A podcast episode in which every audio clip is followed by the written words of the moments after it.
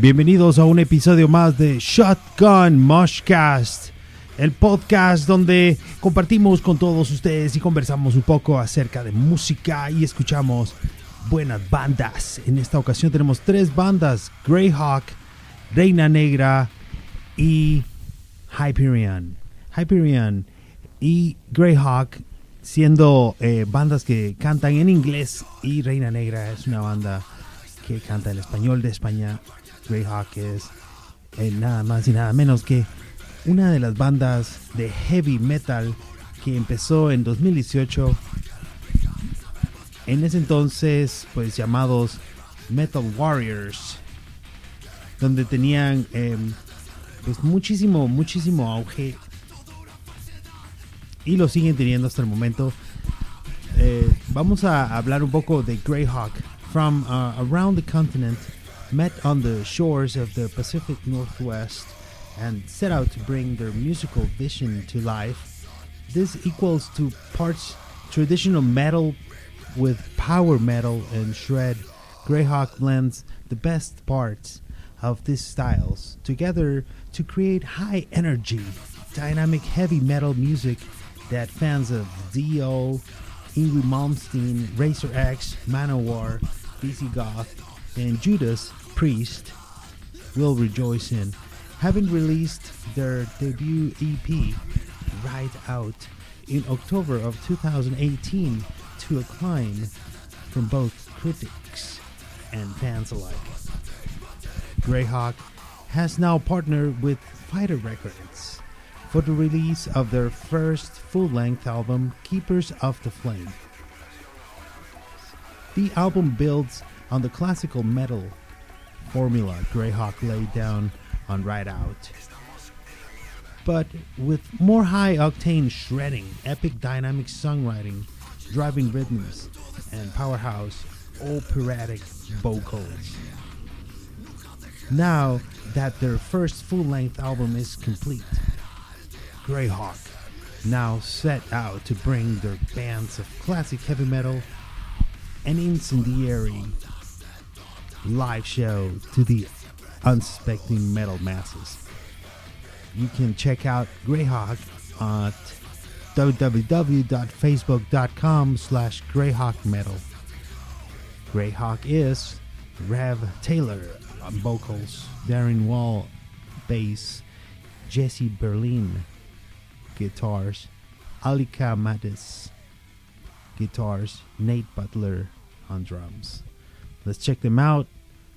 Vamos a escuchar un buen bloque de Greyhawk y continuamos acá en Shotgun.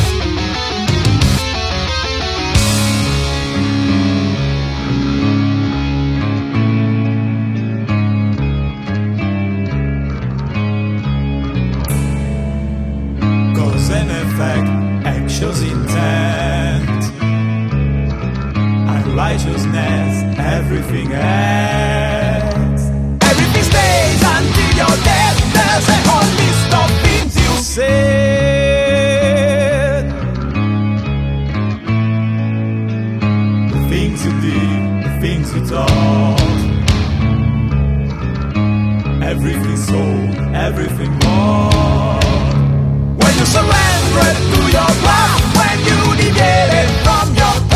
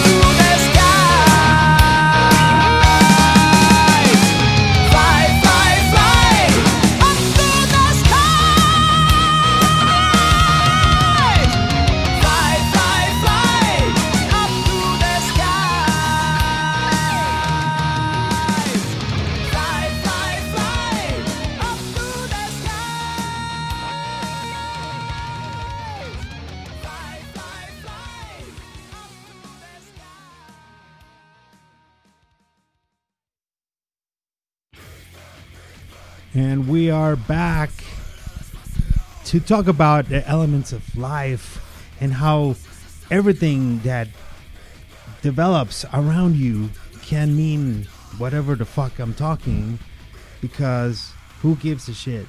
Let's continue and listen to more music. Reina Negra. This is our next band, Reina Negra.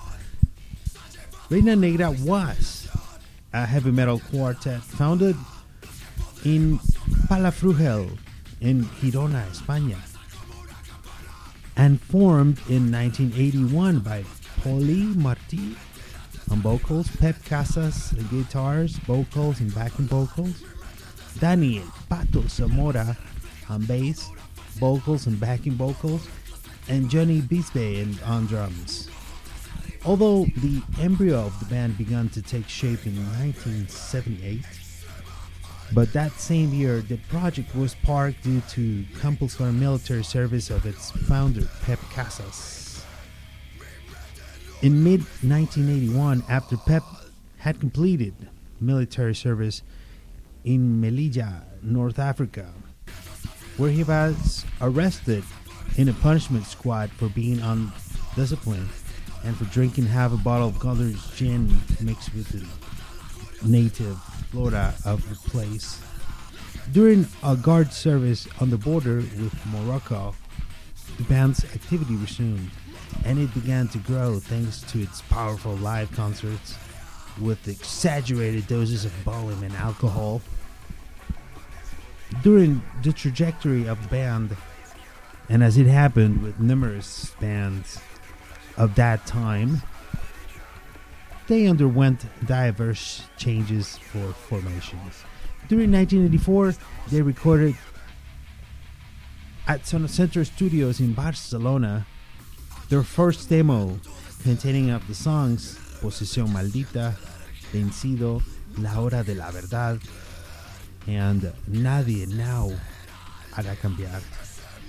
For this recording, Poli and Danny had already left, being replaced by Carlos Toledo in the vocals and Johnny Busquets Pela on the bass.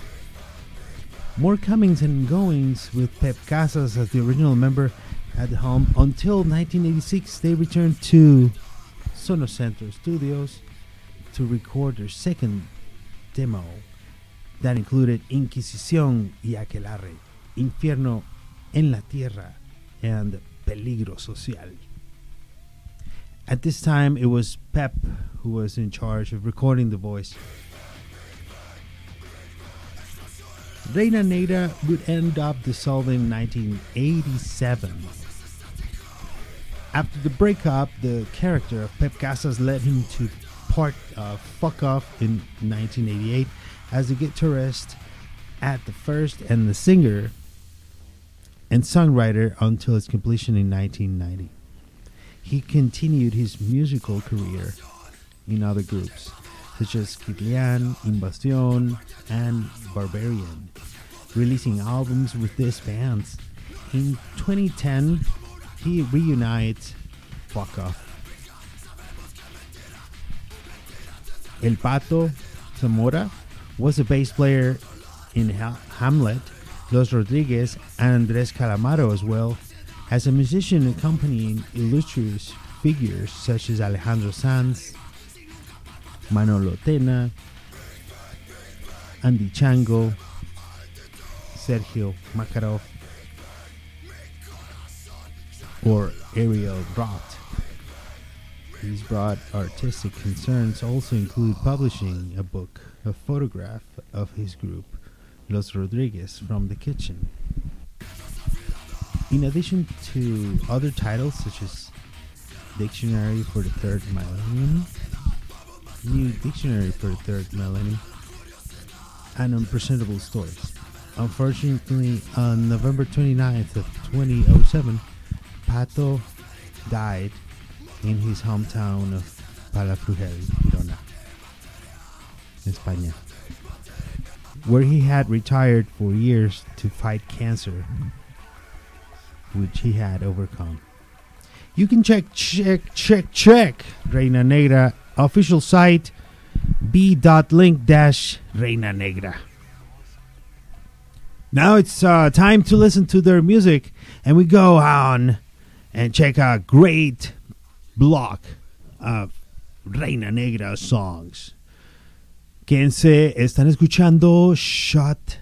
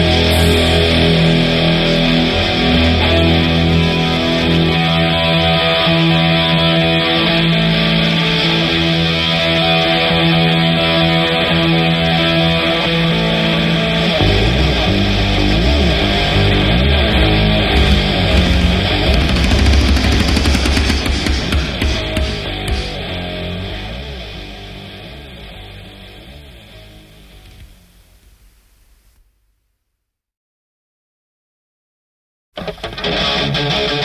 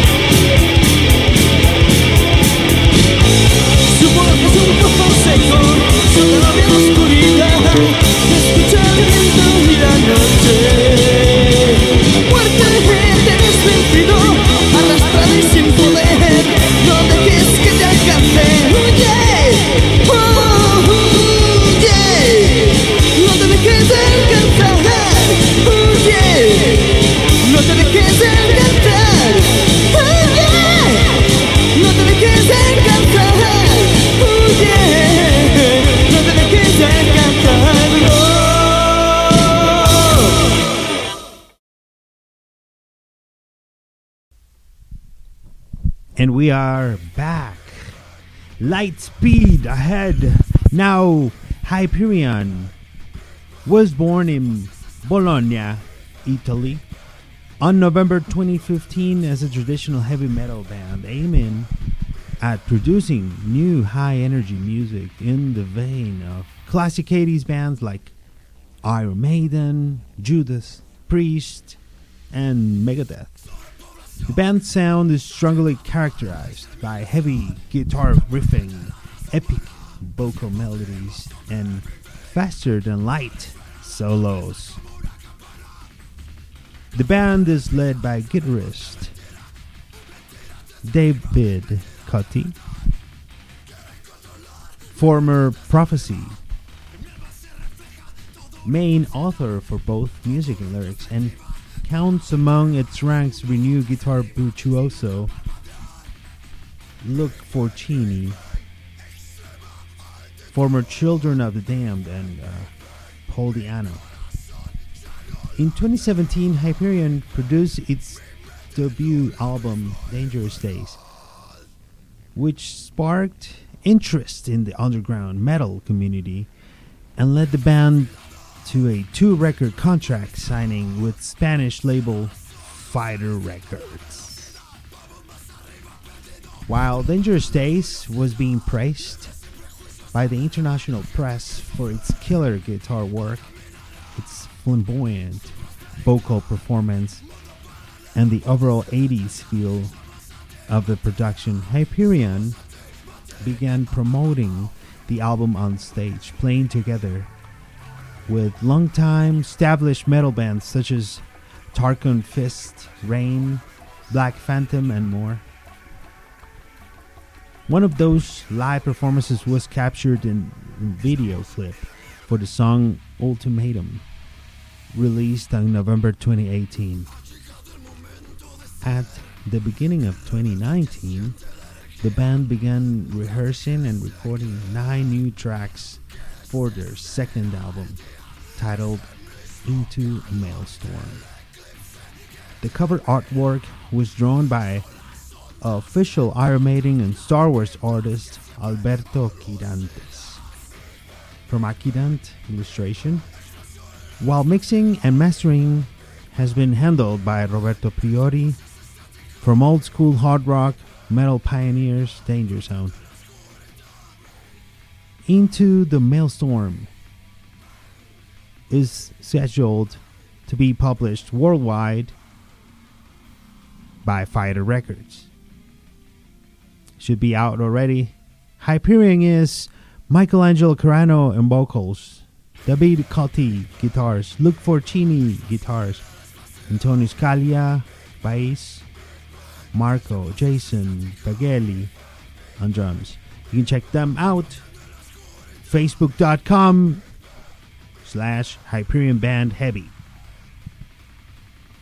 So let's continue. And with this block of Hyperion music, we end the program. We end the show today. It was really fun.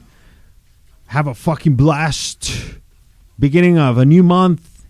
Hell yeah. Shotgun is out.